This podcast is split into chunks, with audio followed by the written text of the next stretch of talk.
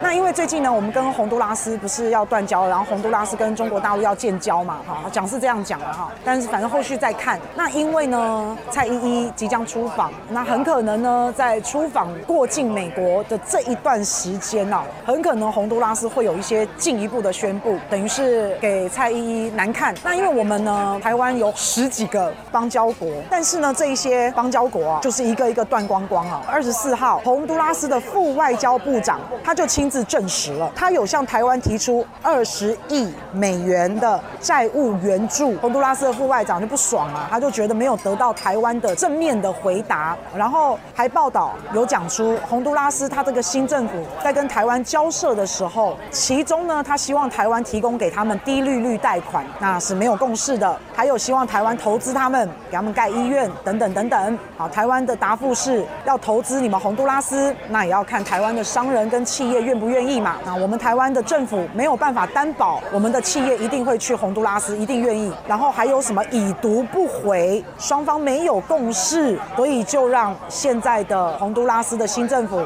卡斯楚政府决定转向去找中国大陆。大家都知道，这些小国家跟台湾建交的理由本来就是因为利益嘛，啊，本来就心照不宣嘛。那这种建立在利益上面的友谊小船，我跟大家讲了，随时说翻就翻，这也不奇怪。那我们每次也都遇到这样。的事情呢，一直以来不是都一直这样吗？那君子分手，我们也口不出恶言，是不是？啊，不要每次跟人家断交的时候开始骂人家乞丐，然后把人家形塑成就死要钱。那你建交的时候不就知道吗？建交时候难道你不知道他本来就是死要钱吗？你也知道嘛。啊，但是你还不是跟人家建交？那既然这样，都已经要分开了，拢爱离亏呀，那干脆展现气度嘛，对不对？我知道他们把台湾人当提款机，可是这是我们早就知道的事。所以我觉得台湾的好朋友，我觉得。大家还是要理性一点啊！政府也做一个好榜样给人民看，不要把话讲得那么难听啊！现在洪都拉斯换了一个女总统卡斯楚，然后跟中国大陆比较好，他搞不好四年之后又换总统，还是八年之后他搞不好之后又换总统，那是不是又可以跟台湾建交？那我们现在把话讲得那么难听，曾经我们以前有一个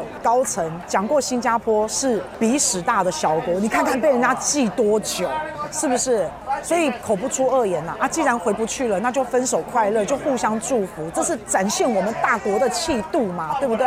那不然叫人家以后怎么再回头跟我们当朋友？治理国家不像我们在网络上吵架这样，我不想跟你当朋友，那我就远离你嘛。可是治理国家不是这样嘛，连我们都不想要口出恶言了，连我们都是知道这样子比较好，啊，那何况是治理国家，对不对？啊，那所以如果你本来就觉得人家就是那种乞丐国家，你本来就觉得人家是为了利益而来。那根本连建交都不应该。反正呢，我也觉得很不爽啊。每一次这些国家要跟台湾建交的时候，也都是为了钱。我们也知道，而且这些国家，你有没有发现，他们要跟台湾断交的时候，他们跟台湾要东西，那个叫做理直气壮、颐指气使，怎么样？对吗？就算我已读不回，那又怎么样？